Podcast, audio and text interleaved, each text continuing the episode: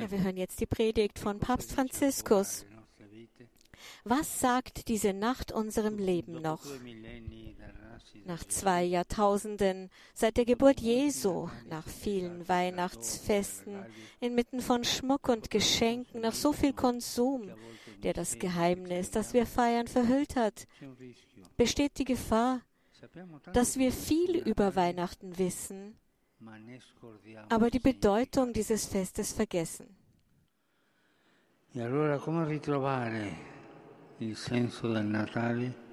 Wie können wir also den Sinn von Weihnachten wiederfinden und vor allem, wo kann man danach suchen? Das Evangelium von der Geburt Jesu scheint genau dafür geschrieben worden zu sein, um uns bei der Hand zu nehmen und uns wieder dorthin zu führen, wo Gott uns haben will.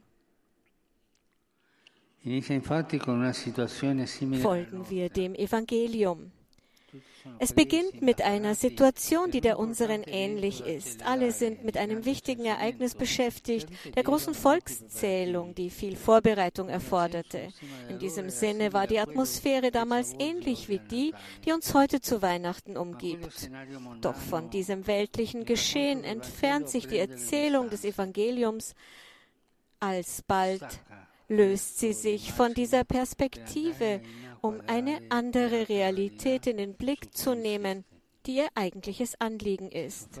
Sie konzentriert sich auf einen kleinen, scheinbar unbedeutenden Gegenstand, der dreimal erwähnt wird um den, äh, und um den herum sich die Protagonisten der Geschichte versammeln. Zuerst Maria, die Jesus in eine Krippe legt, dann die Engel, die den Hirten ankündigen, dass sie ein Kind finden, das in Windeln gewickelt in einer Krippe liegt. Und schließlich die Hirten, die das Kind, das in der Krippe lag, finden. Die Krippe. Um den Sinn von Weihnachten wieder zu entdecken, muss man dort suchen. Aber warum ist die Krippe so wichtig? Weil sie das nicht zufällige Zeichen ist, mit dem Christus die Weltbühne betritt. Sie ist das Manifest, mit dem er sich präsentiert. Die Art und Weise, wie Gott in die Geschichte hineingeboren wird, um die Geschichte wieder neu aufleben zu lassen. Was will er uns also durch die Krippe mitteilen? Mindestens drei Dinge. Nähe, Armut und Konkretheit. Nähe. Die Krippe dient dazu, das Essen nahe an den Mund zu bringen und es schneller verzehren zu können. Sie kann somit einen Aspekt des Menschseins symbolisieren, die Unersättlichkeit im Konsumieren. Denn während die Tiere im Stall Nahrung zu sich nehmen, verzehren die macht- und geldhungrigen Menschen in der Welt sogar ihre Nächsten, ihre Brüder und Schwestern. Wie viele Kriege gibt es und an wie vielen Orten werden auch heute noch Würde und Freiheit mit Füßen getreten?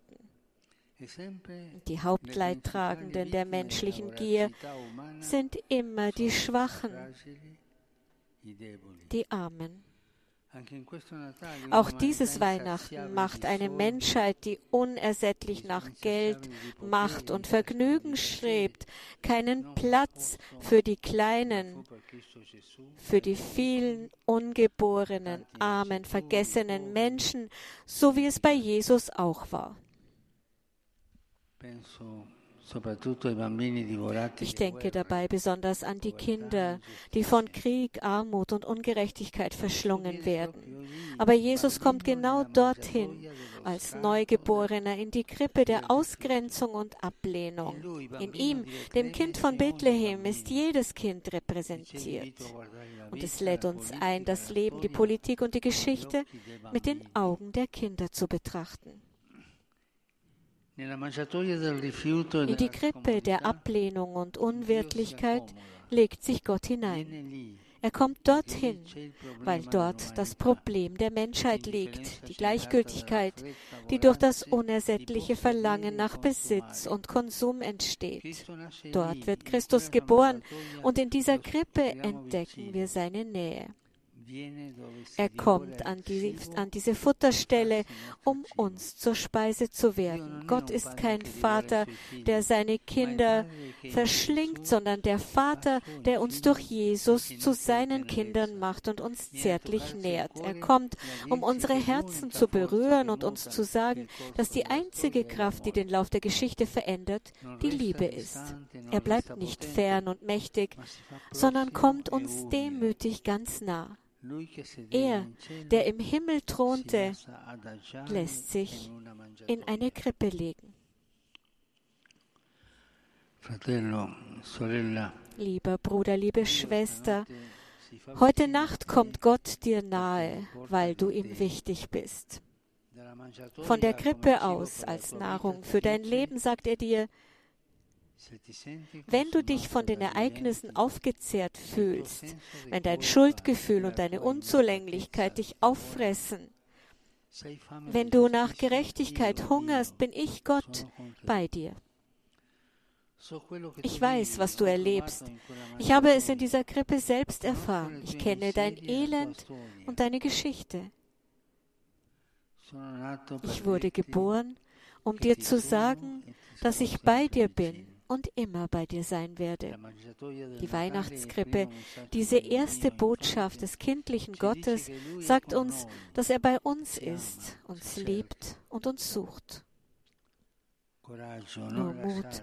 Lass dich nicht von Angst, Resignation und Verzweiflung überwältigen. Gott wird in einer Krippe geboren, damit du eben dort neu geboren wirst, da wo du meintest, den Tiefpunkt erreicht zu haben. Es gibt kein Übel, keine Sünde, aus der Jesus dich nicht retten will und kann. Weihnachten bedeutet, dass Gott nahe ist. Möge das Vertrauen wieder neu aufleben. Die Krippe von Bethlehem spricht zu uns nicht nur von Nähe, sondern auch von Armut. Um eine Krippe herum gibt es in der Tat nicht viel, Stroh, ein paar Tiere und wenig anderes. Die Menschen hielten sich im Warmen auf, in den Herbergen, nicht im kalten Stall solch einer Unterkunft. Doch Jesus wird dort geboren. Und die Krippe erinnert uns daran, dass er nichts sonst um sich hatte als diejenigen, die ihn liebten. Maria, Josef und die Hirten. Alles arme Leute, die ihre Zuneigung und ihr Staunen verband und nicht ihr Reichtum und große Möglichkeiten. Die arme Krippe lässt also den wahren Reichtum des Lebens ans Licht kommen nicht Geld und Macht, sondern Beziehungen und Personen. Die erste Person, der erste Reichtum ist Jesus. Aber wollen wir an seiner Seite stehen? Nähern wir uns ihm? Lieben wir seine Armut? Oder ziehen wir es vor, bequem in unseren eigenen Interessen zu verharren? Und vor allem, Besuchen wir ihn dort, wo er sich befindet, nämlich in den armen Krippen unserer Welt. Dort ist er gegenwärtig und wir sind aufgerufen, eine Kirche zu sein, die den armen Jesus anbetet und Jesus in den Armen dient. Wie ein heiliger Bischof sagte, die Kirche unterstützt und segnet die Bemühungen, die ungerechten Strukturen zu verändern und stellt nur eine Bedingung, dass die sozialen, wirtschaftlichen und politischen Veränderungen wirklich den Armen zugutekommen. Natürlich ist es nicht leicht, die angenehme Wärme der Weltlichkeit zu verlassen, um sich auf die karge Schönheit der Grotte von Bethlehem einzulassen. Doch wir sollten uns daran erinnern, dass es ohne die Armen kein richtiges Weihnachten gibt. Auch ohne sie feiert man Weihnachten, aber nicht das Weihnachten Jesu. Brüder, Schwestern, an Weihnachten ist Gott arm. Möge die Nächstenliebe wieder neu aufblühen. Damit kommen wir zum letzten Punkt. Die Krippe spricht zu uns von Konkretheit. Ein Neugeborenes in einer Krippe ist in der Tat eine Vorstellung, die betroffen macht, die fast grausam ist. Sie erinnert uns daran, dass Gott tatsächlich Fleisch geworden ist. Und so reichen Theorien, schöne Gedanken und fromme Gefühle in Bezug auf ihn nicht mehr aus. Jesus, der arm zur Welt kommt, der arm gelebt hat und arm gestorben ist, hat keine großen Reden über Armut gehalten, sondern hat sie bis ins Letzte für uns gelebt. Von der Krippe bis zum Kreuz war seine Liebe zu uns greifbar, konkret. Von der Geburt bis zum Tod nahm der Zimmermannssohn die Rauheit des Holzes, die Widrigkeiten unseres Lebens an. Er hat uns nicht mit Worten geliebt. Er hat uns nicht zum Spaß geliebt. E